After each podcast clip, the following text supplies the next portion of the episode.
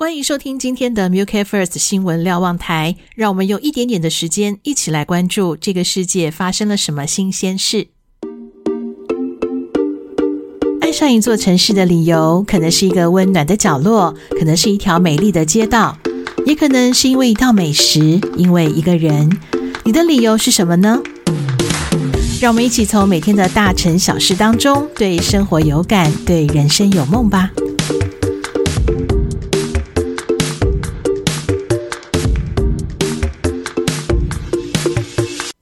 二零二三年年底，台中一名女子向连锁面包店订购水果蛋糕，但订单上寿星的英文名字让店家误会，造成蛋糕师傅做错。虽然店家马上重做，但女子觉得字体太丑了，批评店家服务态度不佳。店家同意退费，并且进行教育训练，但也认为女子先大声骂人，双方不欢而散。台中市主任消防官指出，如果蛋糕做错了，可以主张解除契约；但如果是字体的美丑，就比较主观。如果消费者认为权益受损，就要举证损害赔偿的部分，与店家协调部分退款。生日蛋糕似乎是庆生必备，如果寿星的名字被写错了，确实是有些尴尬。毕竟吹蜡烛、切蛋糕，这个仪式感还是蛮重要的。究竟关于生日蛋糕还有哪些是我们不知道的事呢？节目开始前，我们先跟今天的寿星说声福如东海，寿比南山，Happy Birthday！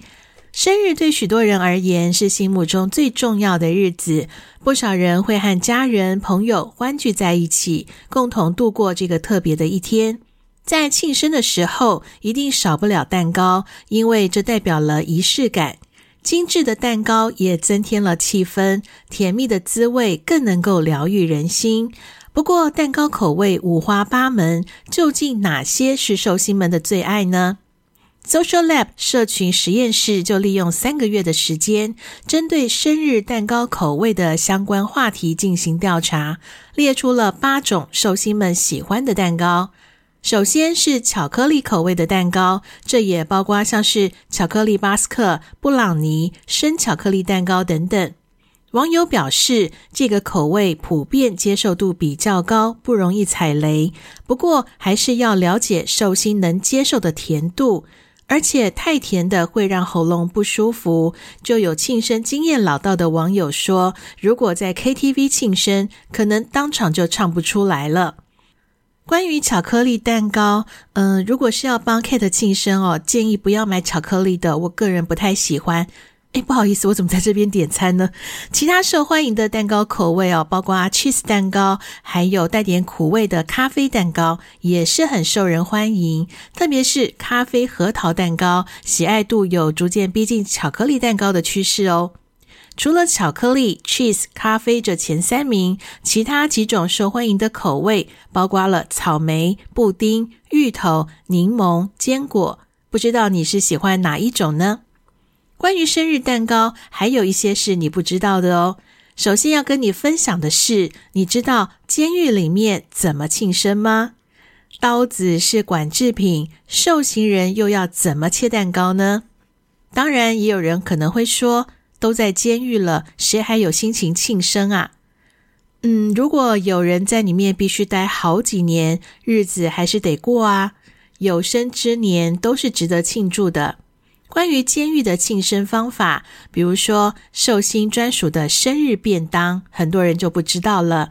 因为受刑人一般都是用一盘一盘或是一大盆，呃，大家分食的方式用餐。但是寿星就会有自己的一个便当，里面会有猪脚、面线，还有一颗红蛋。依照传统，希望寿星能够去除霉运，健康长寿。再把红蛋放在身上滚一滚，在额头敲一敲，代表开窍。无论在哪里有什么际遇，都希望能够重生。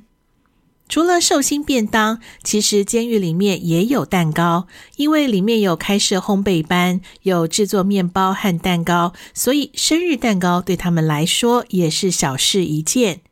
监狱里面的蛋糕是八寸大，一个大约两百元，是外面售价的一半。外面也有简单的奶油装饰，里面大多是夹了布丁和芋头。